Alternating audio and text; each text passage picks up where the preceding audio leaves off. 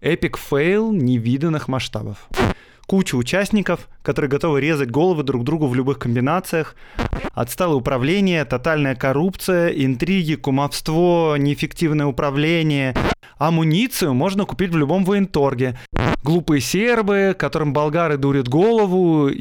Греки, например, вообще заявили, что во времена Александра Македонского все это было их. Наших военных в Сербии нет. Ты сами виноваты. Привет, ребята! С вами Аксенов Андрей, и это подкаст «Закат империи». Я рассказываю о людях, повлиявших на нашу страну, о событиях, которые не так просты, как кажутся, о том, чего нет в учебниках истории.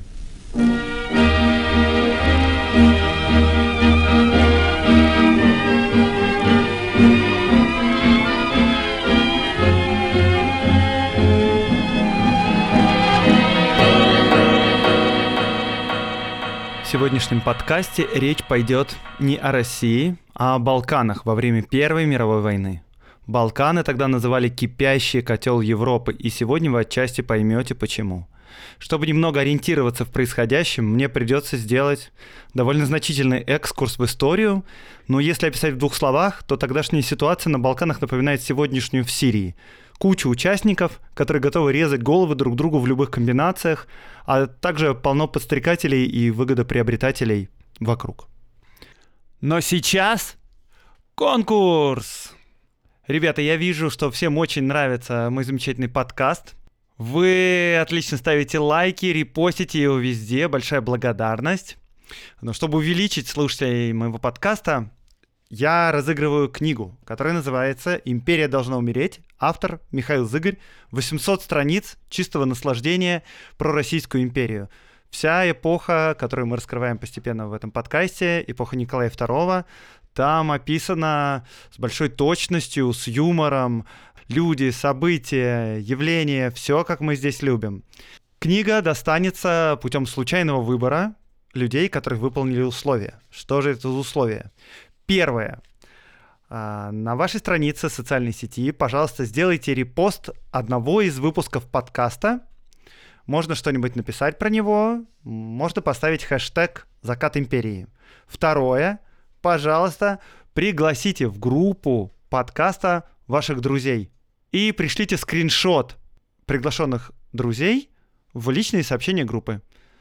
Результаты конкурса будут объявлены через две недели в очередном выпуске подкаста. Спасибо вам большое.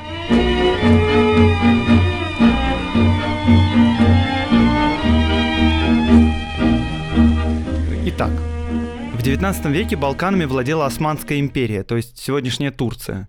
В течение XIX века Российская империя последовательно побеждала турков в войнах и присоединяла к себе территории ее, и способствовала получению независимости новым государствам.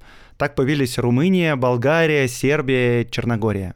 Э, греки получили свою независимость в результате восстания. Ну, в целом, османы были дряхлеющим гегемоном. Отсталое управление, тотальная коррупция, интриги, кумовство, неэффективное управление. Э, даже в публицистике 19 века журналисты называли Османскую империей «больной человек Европы». Ее падение и раздел были вопросом времени, для всех это было очевидно. И на территорию Турции поглядывали разные государства, Россия, естественно, ну еще Австро-Венгрия, а также Великобритания, Франция. Ну и, соответственно, когда все смотрят на Турцию, э, все также не хотят, чтобы кто-нибудь другой отломил лишний кусочек. И за счет этого османы протянули до начала 20 века.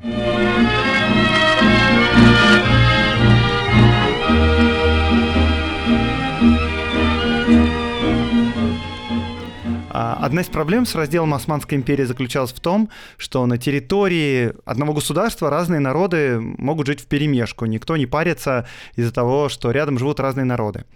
Но когда нация получает независимость, она хочет жить совместно со своей нацией. А как провести границу, если вот тут вот одно село населено сербами православными, соседнее мусульманами-албанцами, а третье католиками-хорватами, и так на огромной территории? Как понять, где кончается один народ, начинается другой?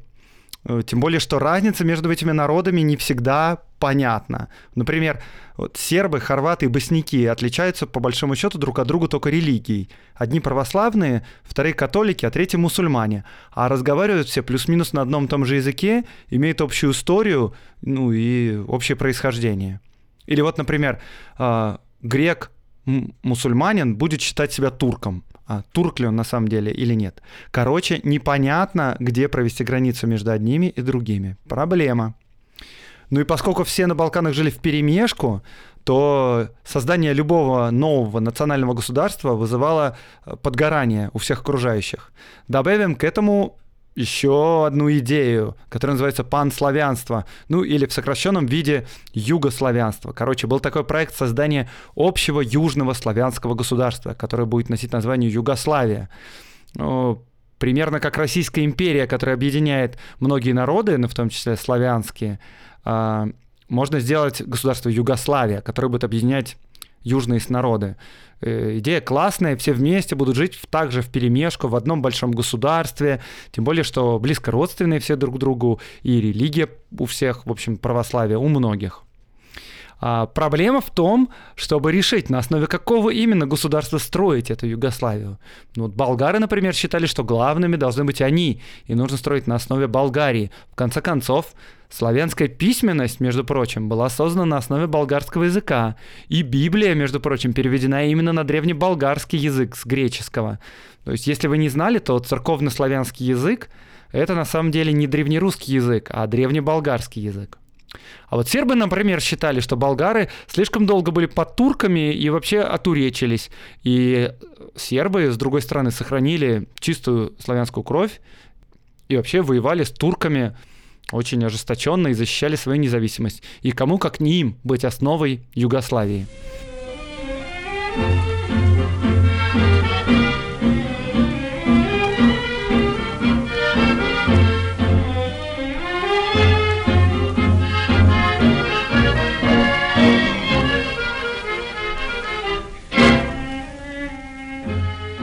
Российская империя вроде бы признавалась всеми славянами как, как бы старший брат и всеобщий арбитр, но только все хотели от России, чтобы она признала именно их правоту в такой ситуации, где сам черт ногу сломит, и правоты, в общем-то, нету общей. Вот. Пара цитат есть, которые описывают эту ситуацию. Посланник России в Сербии Трубецкой в 1915 году пишет Сазонову, министру иностранных дел – Подозрительность по отношению к Болгарии и опасение, что мы снова будем ей покровительствовать больше, чем Сербии, пожалуй, более всего развиты в военной среде.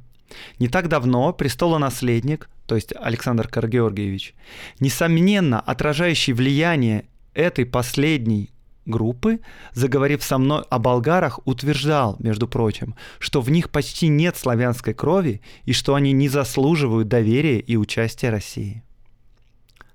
Также в другой момент князь Трубецкой при разговоре с Николаем II как-то заметил, на славянские симпатии, имея в виду балканских славян, вообще трудно полагаться. И отношения наших клиентов на Балканах напоминают отношение крестьянского мальчика к помещику, который его крестил. В понятиях крестьянина помещик должен за это помогать ему до гробовой доски, а сам он ничего не обязан делать для крестного. «Кому вы это говорите?» – перебил государь. «У меня столько крестников».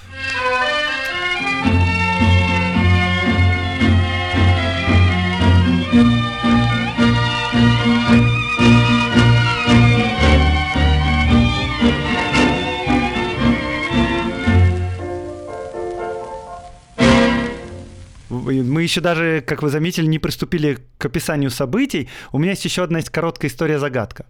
А, всем известно, что русская армия освободила болгар от турков и дала им независимость. Братский болгарский народ, исповедующий православие, использующий кириллицу, славяне. Как же так вышло, что и в Первую, и во Вторую мировую войну болгары воевали против России вместе с немцами? Ну, простой ответ, э, который мы можем вывести из предыдущих моих слов, состоит в том, что болгары хотели воевать против сербов, а не против России. А поскольку Россия была вместе с сербами, то болгары, соответственно, воевали против России. А, но на деле к такой ситуации привела довольно постыдная страница российской истории и вообще эпик фейла, можно сказать, космических масштабов в международных отношениях. а, действительно испортить свою репутацию в настолько выигрышной ситуации, надо было постараться. Как же это произошло? А, после того, как Болгария в результате русско-турецкой войны 1877-78 годов получила независимость, а, они решили себе найти подходящего царя, э, для начала князя. Поставщиком королей для всех стран в Европе традиционно была Германия, там князей с хорошей родословной, идущие от Карла Великого пруд-пруди. Ну, болгары повыбирали и позвали к себе Александра Баттенберга. А, отношение к России, как мы понимаем, у болгар и у самого Александра Баттенберга вполне уважительное и даже, можно сказать, восторженное. А дальше начинается такая мутная история, о которой мало русскоязычных источников, поскольку о постыдных эпизодах вспоминать неохота. Ну, в общем, ситуация примерно была такой. Русские офицеры контролируют болгарскую армию, ну и фактически являются ее создателями. Новоиспеченный князь, то есть Александр Баттенберг, слегка поэкспериментировал с демократией, но потом обжегся и, э, значит, изменил конституцию назначать министрами русских офицеров, потому что вроде больше некого. А русские офицеры не особенно любят окружение Александра Баттенберга. Дальше русское Министерство иностранных дел раздает инструкции своим офицерам, которые по совместительству являются болгарскими министрами. А болгарские элиты это начинает, ну, как бы подбешивать. Заканчивается это все переворотом, который организовали русские офицеры. Они свергают непослушного князя Александра Батенберга, увозят его за границу.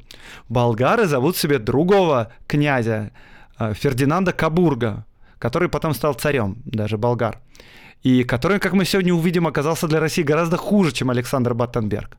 Россия отказывается его признавать, Баттенберг на мнение России начихал, болгарские элиты, уставшие от постоянного вмешательства России в свои внутренние дела, тоже чихают на мнение России, утверждают Фердинанда на престоле, выгоняют всех русских из правительства и вообще разрывают дипломатические отношения с Россией. Epic fail невиданных масштабов.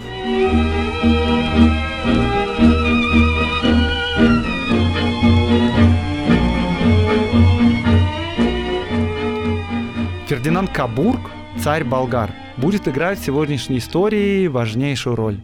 Это умелый интриган, хитрец, профессиональный сталкиватель лбами и развратитель умов. Он, например, учил своего сына, наследника, максимально коррумпировать элиты, чтобы было легче ими управлять.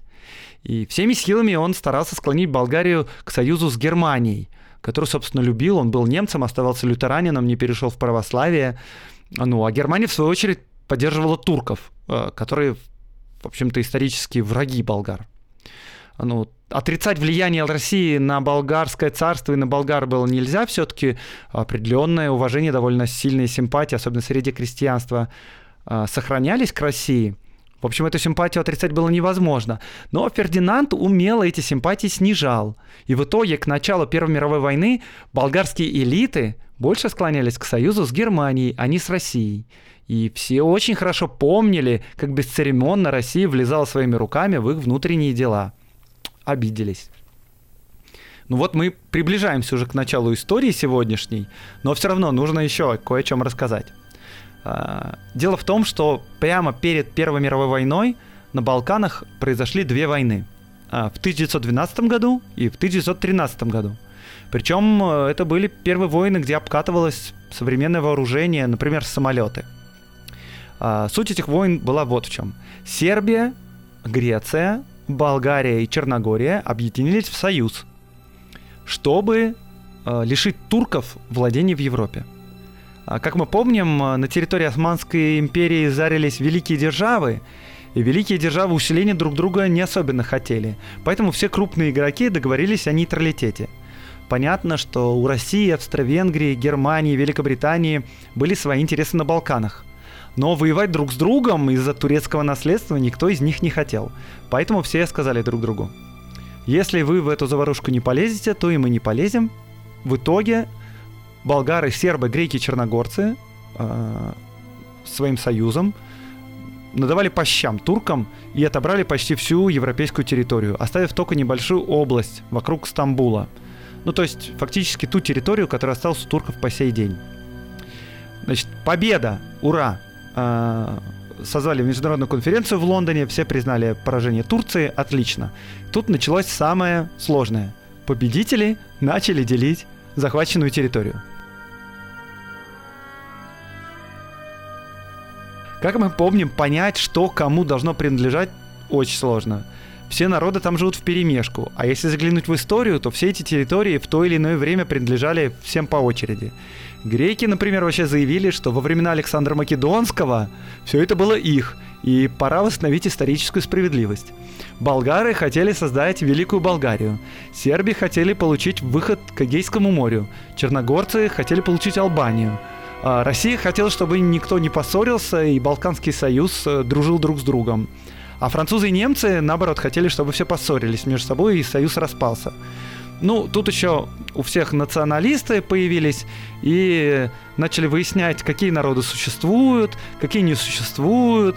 Действительно ли есть такая нация, как македонцы, или, может быть, это глупые сербы, которым болгары дурят голову и испортили им язык.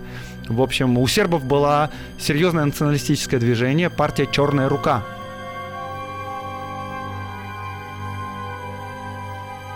И, в общем, э, сербские националисты начали, э, пока еще территория даже не поделена, начали насильственно обучать новоприобретенные территории нормальному сербскому языку и объяснять местным, что они сербы, не македонцы, не болгары, там, не греки, не турки, потому что местным не всегда это было понятно. Короче говоря, первой не выдержала Болгария. 29 а, июня 1913 года болгары без объявления войны напали на сербов –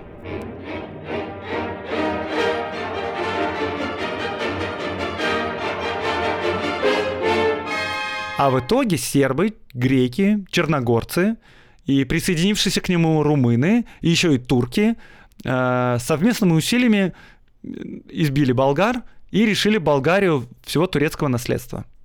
Такие дела. В общем, сербы забрали себе Македонию, Греция получила Салоники, выход к Эгейскому морю. Черногорцы тоже немножко кое-чего получили. Румыны даже отобрали север Болгарии себе. А вот с Македонией самая сложная ситуация получилась, потому что на самом деле это македонцы действительно ближе всего к болгарам. И македонский язык близок к болгарскому. Это, например, вообще болгарский и македонский два языка славянских, в которых нет падежей.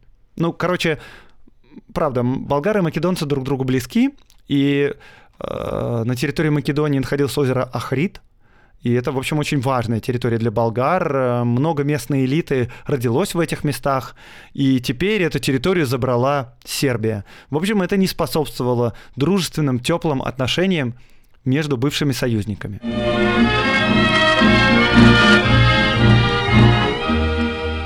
В общем, в результате всех этих войн среди бывших братьев по союзу воцарилось недоверие, реваншизм, плохо скрываемая агрессия. Болгария потеряла выход к Эгейскому морю, то есть к Средиземному фактически, ну, и Македонию, про которую мы говорили. Значит, прошел год, и сербский террорист убил наследника австро-венгерского престола, и понеслась Первая мировая война.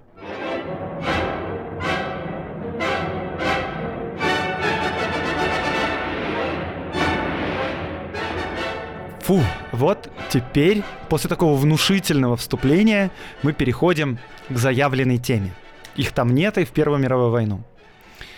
А, значит, с началом Первой мировой войны а, ведущие европейские державы старались перетянуть на свою сторону новых союзников, ну, в том числе балканские государства. К 1915 году Сербия участвует в войне с самого начала. Она терпит тяжесть войны с достоинством, с большими потерями и, в общем, хорошо держится. А, Турция вступила в войну на стороне Тройственного союза, то есть вместе с немцами и австро-венгерцами. Румыния и Болгария объявили о своем строгом нейтралитете, но, впрочем, это не мешало а, Румынии пропускать военные грузы из России в Сербию, а Болгарии это не мешало пропускать военные грузы из Германии в Турцию. А, ситуация в Сербии была в общем-то, тяжелой, смягчалась только тем, что основные австро-венгерские силы были сосредоточены против России. Все свои силы э, Сербия сосредоточила на фронте и оставила для охраны границ, важнейших коммуникаций плохо обученные, малочисленные отряды ополченцев. Одной из самых уязвимых коммуникаций в Сербии была железная дорога, Белград, Салоники. Салоники — это порт в Греции на Средиземном море, на Эгейском море. И в некоторых местах эта железная дорога проходила в 9 километрах от сербско-болгарской границы. По этой железной дороге союзники поставляли продукты и вооружение из э, Салоник сербам. Общая длина опасного участка составляла около 250 километров, и охранял его всего лишь 6 рот, то есть ну, около тысячи человек. 8 августа 1914 года, то есть почти в самом начале войны, была совершена первая диверсия. Неизвестные напали на железную дорогу, разрушили коммуникации и скрылись в тумане э, болгарской границы. После этого нападения на железную дорогу стали происходить безостановочно. Диверсанты совершали атаки и скрывались за границей с Болгарией совершенно безболезненно. Вроде как причастность к Болгарии к акциям вполне очевидна – тем более, что было известно, что болгары на границе с Сербией сосредоточили около 8 тысяч сторонников возвращения Македонии в Болгарию. Еще до Первой мировой войны под руководством болгарских офицеров было подготовлено к партизанской войне около 30 тысяч македонцев в специальных тренировочных лагерях в Варне, Шумле и Софии. Ну, однако правительство Болгарии категорически отрицало свою причастность к нападениям на железную дорогу. Наших военных в Сербии нет, заявлял глава правительства Болгарии Родославов. Типа, это простые местные македонцы, которых вы, ужасные националисты, сербы, заставляете говорить на своем сербском языке, и вот они так проявляют свое стремление к самостоятельности, э, нападая на ваши коммуникации. Сами виноваты. 13 ноября сербская армия под превосходящими силами противника начала отступление на фронте. Силы Австро-Венгрии заняли Белград, столицу Сербии. Все резервы были брошены на фронт, граница с Болгарией оголилась, чем немедленно воспользовались диверсанты. С этого времени в отрядах комбатантов начали присутствовать австро-венгерские офицеры – а болгарские четники действовали совместно с турецкими и албанскими. Четники – это такое общее название для отрядов ополчения партизан на Балканах. 15 ноября отряд четников в 200 человек с пулеметами атаковали и подорвали мосты на реке Струмница у Велеса. Атака была совершена в самое тяжелое для Сербии время. Восстановление моста заняло неделю. Все это время союзнические военные грузы из Салоник шли гужевым транспортом, ну, то есть на лошадях. На месте подрывов были обнаружены боеприпасы и взрывчатка с клеймами болгарских военных складов.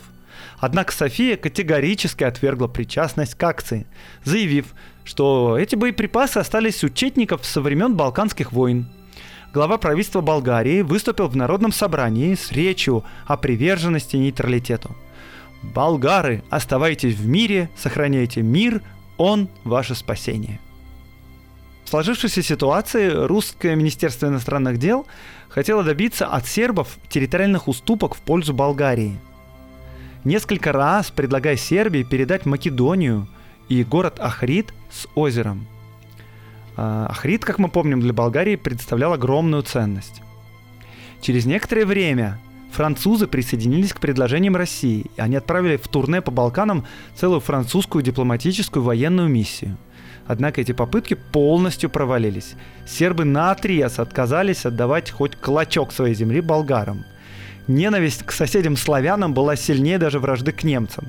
Посланник Сербии в Париже заявил, цитирую, я предпочитаю отдать всю Сербию австрийцам, чем уступить клочок Македонии Болгарии. В общем, в декабре, а, получив военную помощь от союзников, сербская армия перешла в наступление, вернула столицу Белград и выгнала противника за реку Дрину. На охрану железной дороги были отправлены роты второго призыва. Общее количество защитников приблизилось к 13 тысячам человек, а численность четников, по оценкам Сербии, была около 15 тысяч. С наступлением весны 1915 года нападения четников возобновились с новой силой. 2 апреля около 3000 человек атаковали сербскую границу на протяжении 34 километров. Было уничтожено несколько пограничных пунктов, после чего диверсанты напали на станцию Струмница, нацелившись уничтожить железнодорожный мост и тоннель. У боя при станции Валандова сербская рота полностью погибла, сдерживая противника.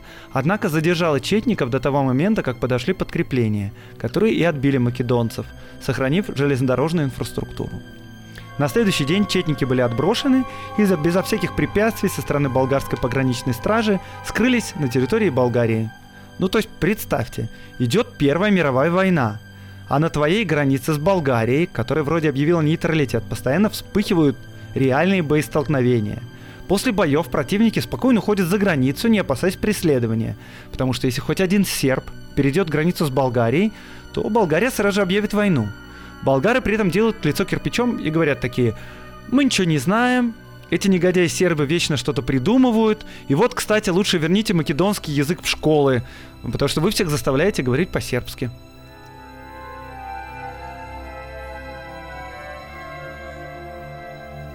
После битвы у Струмницы среди убитых четников было найдено 30 болгар.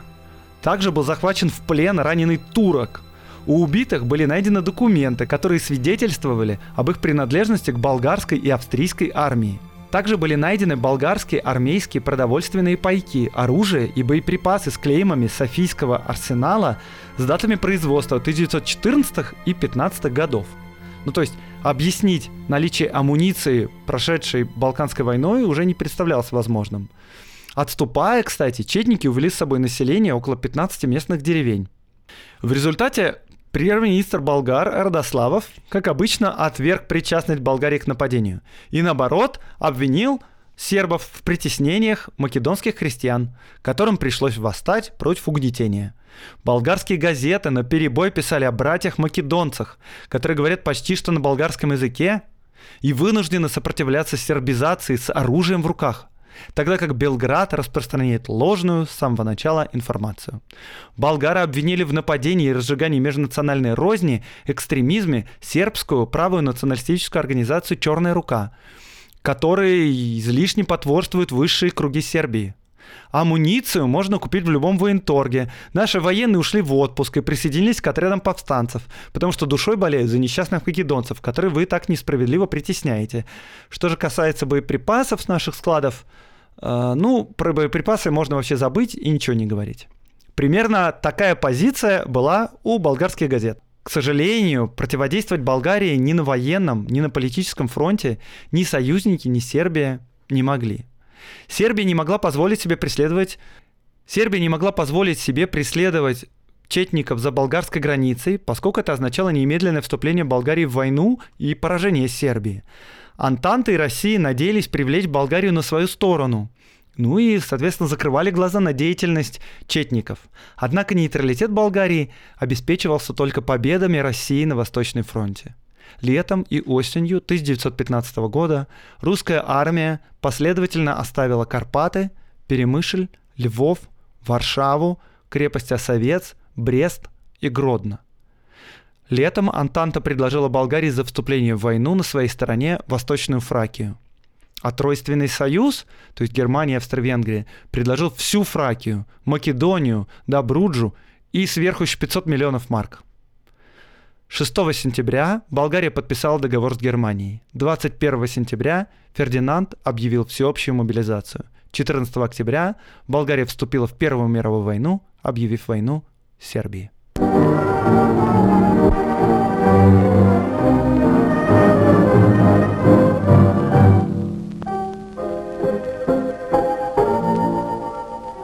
Это был подкаст «Закат империи» и с вами Аксенов Андрей. Я рассказываю о людях, повлиявших на нашу страну, о событиях, которые не так просты, как кажутся, о том, чего нет в учебниках истории.